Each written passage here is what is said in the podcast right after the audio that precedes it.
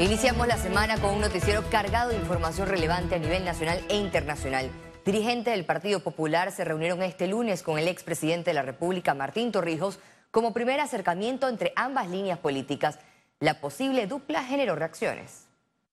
Mira, yo le entiendo desde la lógica de que un partido pequeño, de hecho el que menos inscritos tiene ahora mismo eh, en Panamá es el Partido Popular, su prioridad principal es sobrevivir a las elecciones. José Blandón salió al paso al ser cuestionado sobre la posible alianza del Partido Popular y el expresidente Martín Torrijos. Cataloga la estrategia como tabla de salvación. Al final necesitan sacar un porcentaje, aunque sea mínimo, de votos para sobrevivir y al final llevar a un candidato presidencial, aunque no gane la elección, te permite sobrevivir. Este escenario no le preocupa, está enfocado en lograr una alianza que represente a la oposición y Torrijos no lo representa. Me preguntaron si estaba dispuesto a conversar con Martín Torrijos y dije que sí. No para postular a Martín Torrijos como candidato presidencial de una alianza, que quede claro. Pero sí creo que nosotros tenemos, en las circunstancias que está viviendo el país, que tener la capacidad de sentarnos a hablar entre distintos dirigentes políticos yo no veo a Martín siendo la figura presidencial de una alianza de oposición, porque él es el partido de gobierno. Analistas políticos concordaron con la posición del líder del panameñismo. No lo veo nada fácil. Es más, dudo de que además del partido eh, popular que le ha prometido a su respaldo, pueda conseguir otro partido. Todo el mundo tiene sus propias eh, ideas, todo el mundo tiene sus propias estrategias, todo el mundo tiene sus propias aspiraciones. Y el, el, señor Martín Torrijos no está en la lista de estas. Capaces de Lizeth García, Econews. El presidente de la Asamblea Nacional de Diputados, Cristiano Adames, reaccionó a la reunión que sostuvo el exmandatario Martín Torrijos con miembros del Partido Popular. Si es la persona que suponemos que es, eh, por las declaraciones que se han vertido, eh, hago un llamado al Partido Revolucionario Democrático, eh, considerando que el Partido Popular es la democracia cristiana. Y la democracia cristiana que se asente sobre una estrategia relacionada con el PRD, hay que tenerle cuidado. El analista político Juan Carlos Tapia reveló en el programa En Contexto que en los últimos cuatro meses sostuvo reuniones con varios candidatos a la presidencia de diferentes partidos. Me he reunido con Gaby, me he reunido con Martí. Todos ellos me han pedido venir a mi casa, ojo, con Blandón, con todos ellos. Vienen a buscar experiencia. Porque saben que yo les digo lo que yo creo en su cara. A ver, yo no les miento. Yo a Gaby le he dado varios consejos. El último. El, último, el último a Gaby que él tiene que buscar mucha unión. Ustedes podrán ver la entrevista completa de Adela Coriat a Juan Carlos Tapia en el programa En Contexto al terminar Econius. Y continuamos ya que la diputada Caria Harding y la exdirectora del Instituto Nacional de la Mujer, Nelis Herrera, denunciaron ser víctimas de presión por parte de funcionarios ligados al Ejecutivo. Estas presiones se dan en medio del proceso electoral interno por el que atraviesa el Partido Revolucionario Democrático. Durante la conferencia de prensa, Harding recordó que el presidente de la República, Laurentino Cortizo, tiene la facultad constitucional de designar a sus ministros de Estado. Y reitero, a todos los ministros, directores y funcionarios de mandos medios, dejen de estar amenazando al personal con el tema de las destituciones, las sanciones, los traslados, porque no podemos estar en este caso de que nuestro partido está en unas elecciones primarias, utilizar esta herramienta. Claro que sí, todo lo que yo dije es verdad. Ahí no digo una sola mentira, así como están los memos que demuestran la intimidación al personal. El ex secretario de la Presidencia de la República, Adolfo Chichi de Obarrio, fue condenado a 10 años de prisión por blanqueo de capitales por el caso Blue Apple por su parte, la Fiscalía Anticorrupción dijo que esta es una sentencia en primera instancia y debe ser notificada a todas las partes, por lo que cabe la apelación. Hay una, realidad. Esta es una sentencia de primera instancia que debe ser notificada personalmente a todas las partes.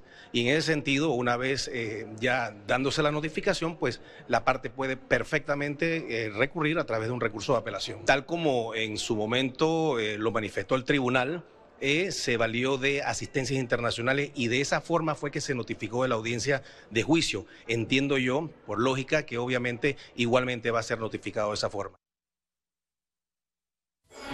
Economía.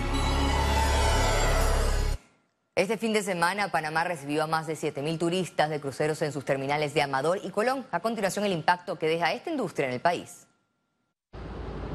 Panamá avanza en su temporada de cruceros 2022-2023. Solo este fin de semana, la terminal de cruceros de Panamá en Amador realizó operaciones de puerto casa de la nave Norwegian Jewel con el desembarque y embarque de 4.856 turistas. En un recorrido, los abordamos para conocer su experiencia en el país. No, solamente en Panamá City, la ciudad de Panamá y Colón. ¿Qué le pareció?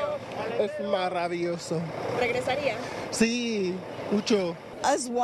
Es maravilloso, realmente lo disfruté. Estuvimos en la ciudad de Panamá y luego fuimos a Curazao, Bonaire y Aruba.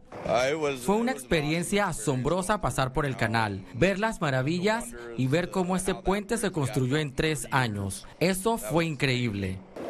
Fue una experiencia maravillosa y me encantaría volver y aprender un poco más de español. Actualmente el trámite de check-in, check-out, migración y maletas lo realizan en el Panama Convention Center, un punto donde llegan los buses de turismo y transporte privados para trasladar a los cruceristas. El canal de Panamá, los dos centros de visitantes, Agua Clara, Miraflores, el Casco, Panamá Viejo, el Causeway, esos son los lugares que más, más visitan. Pueden ser 65 eh, dólares, 70 dólares por persona. Depende también el transporte del aeropuerto, eso tiene un costo más también. La Policía Nacional mantiene un dispositivo de seguridad con la finalidad de garantizarles la sana convivencia pacífica a los turistas que visitan nuestro país. Estos viajeros gastan en promedio por día aproximadamente 250 dólares. Hemos calculado a nivel de eh, cifras estimadas preliminares que el impacto de los cruceros, de los cruceristas puerto base, que son los que más dejan dinero en nuestro país porque se quedan en un promedio de una o dos noches antes de abordar su crucero en Panamá, eh, ha tenido un impacto de aproximadamente 10 millones de balboas eh, en el año pasado, es decir, a partir del inicio de la temporada en el mes de octubre, eh, principalmente a través de los cruceros de la empresa Norwegian Cruise Line, pero también otros, otros cruceros más pequeños una de las paradas del recorrido fue el Casco Viejo, donde los visitantes caminan por las calles, disfrutan de las antiguas infraestructuras, visitan la iglesia catedral y las plazas, donde se maravillan con nuestros conjuntos típicos. Creo que sí, muchas gracias Panamá, eres hermoso. Y ahorita viendo este grupo estoy muy emocionada porque yo soy amante de las tradiciones de nuestros países latinoamericanos.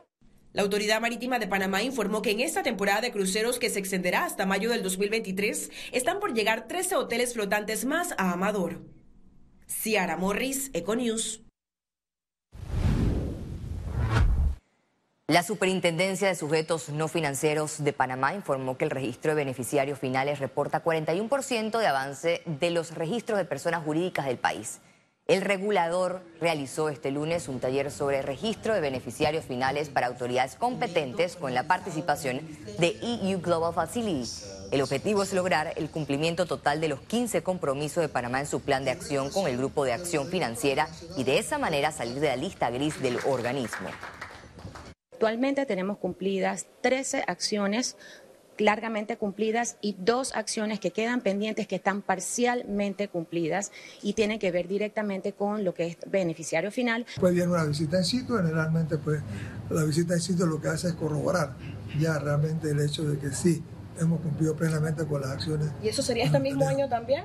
Bueno, eso es lo que vamos a estar programando. Antes de septiembre. lo, importante, bueno, lo importante es, como yo estoy diciendo, este año vamos a tener pleno cumplimiento de las 15. Ya la fecha ya en su momento El presidente Laurentino Cortizo recibió este lunes la visita de miembros de la Asociación de Dueños de Armadores de Buques de Japón, el principal cliente de la industria marítima de Panamá. El mandatario se mostró complacido de recibir al presidente de la asociación junto a la comitiva que lo acompañó. En la reunión hablaron del acuerdo Net Zero Emission, en el cual Panamá será punto estratégico para el reabastecimiento de los buques de la nueva fuente de energía. Y al regreso, internacionales. Al regresar, conozca cómo se desarrolló la compra de Silicon Valley Bank.